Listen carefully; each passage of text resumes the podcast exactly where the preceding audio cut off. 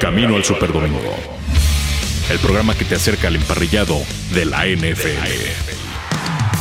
Todo, todo en el Camino al Superdomingo. ¿Qué amigos? Bienvenidos a este Camino al Superdomingo. Todavía está muy, muy lejano y sobre todo de que podamos tener de vuelta la temporada 2020, pero al menos la agencia libre en todo y sobre todo en estos tiempos eh, del COVID-19, pues bueno, eh, es importante mantenernos con toda la información y creo que la NFL ha levantado la mano ayudándonos un poquito con todo el ajetreo eh, de escritorio, de contratos, de papeleo, pero al final hasta, bueno, cualquiera está contento por esa parte. Y, creo que hay muchos movimientos, mi querido Luis Alonso, un servidor Arturo Carlos quien les habla, para platicar de dos equipos que la gente nos ha estado mandando muchos mensajes, preguntándonos que cómo analizamos, cómo vemos el escenario con los Vaqueros de Dallas y los Acereros de Pittsburgh. ¿Qué te parece si arrancamos con el equipo de la Estrella Solitaria? ¿Qué te ha parecido? A mí me, encantó eh, lo que hicieron con eh, Dak Prescott de ponerle esa etiqueta de jugador franquicia y, yo creo que ayudará para que realmente esté primero en una posición más sensata. Tienen dinero para gastar los vaqueros, ya tuvieron que invertir eh, en Amari Cooper, que a mí no se me hacía una gran posibilidad del que lo dejaran ir, sobre todo porque soltaron una primera selección por él y ni siquiera le aprovecharon su contrato de novato realmente, pero eh, yo siento que, que han hecho un buen trabajo los vaqueros de Dallas. Así es, Arturo, un saludo para ti, a toda la gente de Máximo Avance y Camino del Super Domingo que nos sintoniza en estos especiales que estamos haciendo a través de eh, las diferentes plataformas de Máximo Avance. Pues bien lo dices, el equipo de los Vaqueros eh, finalmente se decidieron apostarle a pagarle a Mari Cooper, que parecía que no lo iban a hacer, ¿no? Eh, puso a temblar a la afición de los Vaqueros porque un día antes del arranque de la agencia libre se mencionaba que no habían llegado a un acuerdo y que iba a llegar al mercado y que bueno, qué iba a pasar con este receptor abierto eh, que había sido, ha funcionado muy bien con Dak Prescott. Y como bien mencionas, el tema de ponerle un poco los pies en la tierra a Dak Prescott, aunque también va a cobrar de buena manera, porque seguía con su contrato de novato, que no era un contrato muy lucrativo, ganaba mucho más dinero a través de la publicidad y la mercadotecnia que a través del contrato que firmó cuando llegó a la NFL. Y bien ha hecho el equipo de los vaqueros en eh, pues mantener este dueto de Amari Cooper y Dak eh, Prescott, aunque todavía tiene que firmar su, ficha de jugador franquicia, pero me parece que no tendrá que ser problema, porque finalmente va a tener unos buenos dólares que cobrar y a sumarle a lo que se metía a través de sus patrocinios. Lo que también me parece que está haciendo el equipo de los vaqueros, bueno, ya finalmente da un cambio de página en el tema de Jason Witten, que finalmente ya no seguirá aquí, eh, se va a los Raiders de Las Vegas, eh, alargando su carrera. Si bien eh, funcionó en su regreso, es una, es una pieza que le había hecho falta a Dak Prescott tener una ala cerrada capaz, ¿no? Eh, pues ya lo tendrán que hacer a través de Blake Jarwin, quien es quien ha firmado una extensión de contrato con el equipo de los Cowboys, que también le están pagando 24.25 millones de dólares por seguir con el equipo de la Estrella Solitaria.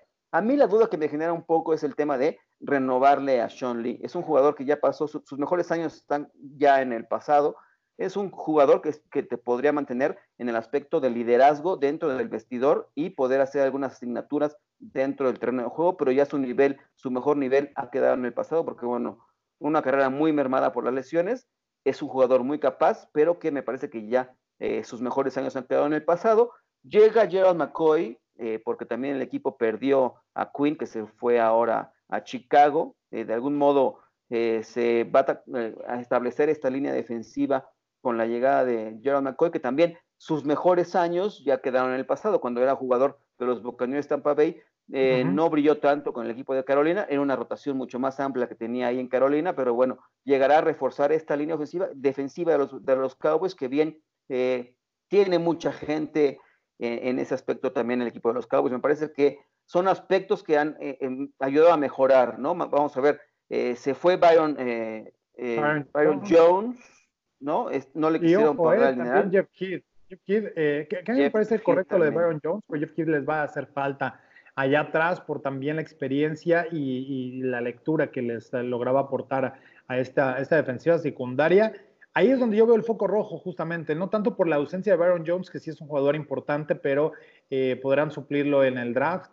Eh, eventualmente creo que es un equipo que necesita reforzar ese, espacio, pero eh, me parece que han hecho bien las cosas. Un equipo que ha sido eh, congruente con los movimientos, sin hacer mucho espaviento, mantener lo que necesitaban quedarse y eventualmente tratar de rejuvenecer el equipo, de gastar menos en jugadores importantes que podrán llegar vía el draft. Y yo siento que bajo ese esquema pueden hacer algo, algo positivo, sobre todo en un par de posiciones. Ya lo decía en el perímetro y también el cuerpo de receptores, porque Randall Cobb ya no estará con ellos. Entonces, eh, creo que ahí también tendrán que apretarle un poco para darle un poco más de espacio y cobijo tanto a Mary Cooper y Dak Prescott y que, esa línea ofensiva siga trabajando bien. Me parece que han hecho un buen trabajo. Yo le pondría un 8.5 de calificación. No sé cuánto le pongas tú. Eres un barco, Arturo. Eres un barco.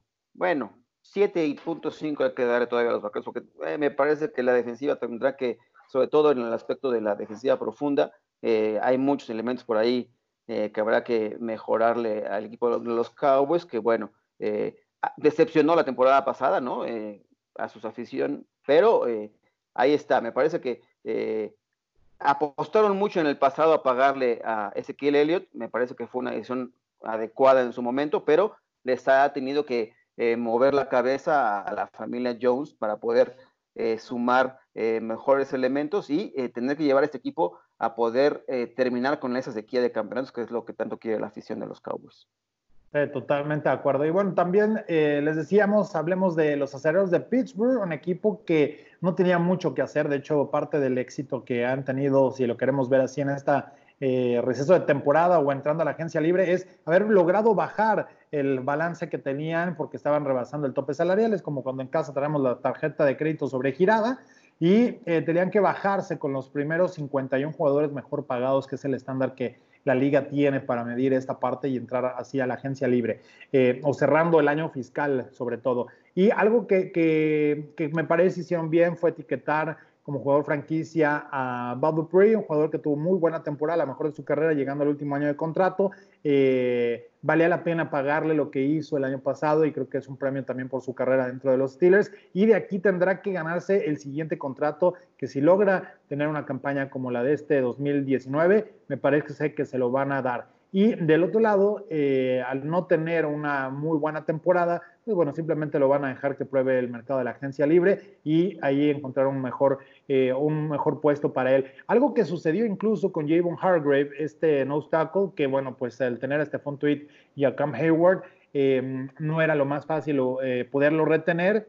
Al final va hacia Filadelfia pierden a este jugador que, creo que era importante, Sean Davis tampoco fue recontratado, pierden a VJ Finney eh, este jugador que estuvo como híbrido, ¿no? En diferentes posiciones dentro de, su estancia con el equipo, eh, pierde profundidad ahí. Y de hecho un jugador que estaba en el trade box para que trataran de bajar esta posibilidad fue eh, Ramón Foster, quien opta por retirarse, le hace una gran ayuda al equipo porque, bueno, pues de alguna manera no, no tiene que estar cargando con su contrato y creo que esos fueron movimientos importantes para perder jugadores de alguna manera, ya sea en agencia libre, eh, caso Ramón Foster, y adquirieron también eh, una sustitución también por tiempo de juego, la Roosevelt Knicks, quien estaba ya en un segundo contrato, eh, que era más caro que Derek Watt y que además, bueno, pues es hermano del triturador, entonces de esta manera, bueno, les ayuda a ahorrarse un dinerito que yo leía por ahí, Luis, que, que si pensaban en traerse a jugadores como Cam Newton y demás, dices, o a James Winston, dices, ¿de dónde? Como para, dinero para gastar, la inversión que tenían que hacer estaba en Bob Dupree y a ver qué es lo que se encuentran también en, la, en, el, draft, que no hay muchas selecciones, hay que recordar que soltaron la primera por Minka Fitzpatrick, la cual fue de gran valor, pero eh, no haga mucho movimiento para el equipo que hoy conocemos ya hacia la siguiente temporada. Creo que los eh, movimientos que ha, que ha, hecho el equipo han sido sensatos, congruentes, para ahorrar dinero, para estar debajo del tope salarial, hacer un poquito de espacio. Eh, lo de Derek Watt creo que pudieron haberlo dejado pasar, pero eh, eventualmente eh, Roosevelt Knicks ha tenido también muchas lesiones. Son jugadores que son efectivos como fullback equipos especiales. Entonces, eh, ahí está la, apuesta por parte de Pittsburgh, sin tanto ruido, pero eventualmente con jugadores importantes para lo que será esta temporada 2020 y a reforzar, por supuesto, algunas situaciones eh, en las que creo que por los linebackers, la, la, pretemporada pasada fue muy buena en los linebackers, no pudieron quedarse con todos, por ahí Tusser Skipper logró mantenerse. Eh, pero yo siento que por ahí van a tener que reforzar porque dejaron ir a Anthony Chiquilo, que también era un buen jugador, Tyler Matakevich, que era un gran especialista, eh, estaba en la rotación también ahí entre los linebackers, pero, eh, y, a Mark Barron, ¿no? Este linebacker interno que había llegado el año pasado, jugadores que también lo tuvieron que cortar, fueron tres junto con Johnny Holton para hacer espacio también en el tema de la agencia libre. Así que bueno, pues ahí está parte del panorama y, de cómo visten o cómo lucen estos equipos para la temporada 2020. Y que tendrán de regreso, sin lugar a dudas, a Ben Roethlisberger, ¿no? Que es una de las armas que tendrá ahí sumando a la ofensiva, que también tendrá que reforzar un poco el tema de los receptores abiertos. Eh, Yuyu necesita un poco de más apoyo por parte de otras opciones dentro de los receptores abiertos, que viene una generación muy buena en lo que es en este draft, como bien tendrán pocas selecciones, tendrán que ser muy selectivos. Y lo que tienen ahí el equipo de los Steelers es, viene de una de sus mejores temporadas como coach Mike Tomlin.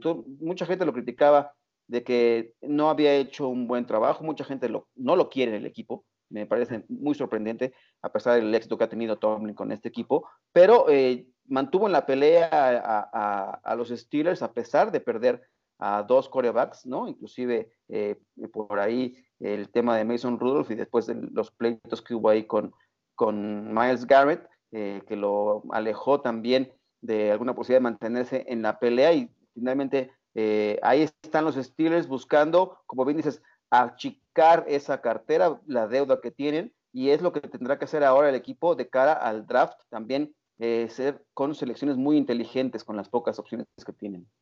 Sí, y yo les pongo un 7 de calificación para que no me digas barco, aunque ande aquí disfrutando del mar en Acapulco. Es que veo ahí tu ancla. Muy... Ah, pues estoy, estoy pasándola a gusto aquí, alberquita, playa privada, de lo mejor que, que uno puede ¿Cómo sufres? para estar en la cuarentena, pero afortunadamente bien todos eh, por acá, pero eh, yo les pongo siete. ¿Por qué? Porque simplemente Kevin Colbert no podía hacer mucho para adquirir jugadores y creo que eventualmente cuando hablamos de quiénes son los ganadores, son los que invierten o que tienen a los mejores jugadores eh, y no han podido explotar mucho de eso, pero me parece que esa calificación podría ser un poquito engañosa. Un 7-5 para que suba. Ahí, porque al final hicieron un buen manejo. Hicieron un buen manejo de, de, de, de, las posiciones, de los movimientos que necesitaban hacer lo, hicieron de manera eh, correcta. Eh, hay pérdida, yo creo que la línea ofensiva es algo que hay que reforzar y no sé qué tanto van a poder tener impacto inmediato, pero eh, son situaciones que tendrá el equipo que, fortalecer en ese sentido. Bueno, pues así está el seguimiento que estamos haciendo de la agencia libre, este movimiento frenético que ha habido en la NFL. No ha atrapado tanto al equipo de los Steelers, como bien lo mencionamos ya, se han dedicado a hacer el ahorro eh, pocas adiciones, pero eh, esperemos que se sigan moviendo en lo que resta de esta agencia libre de la temporada 2020.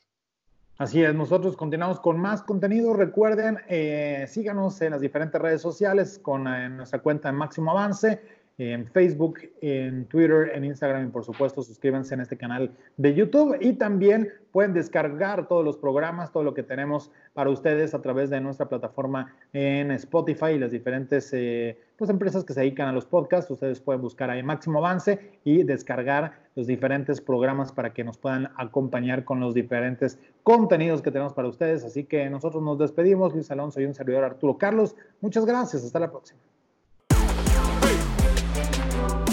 dressed there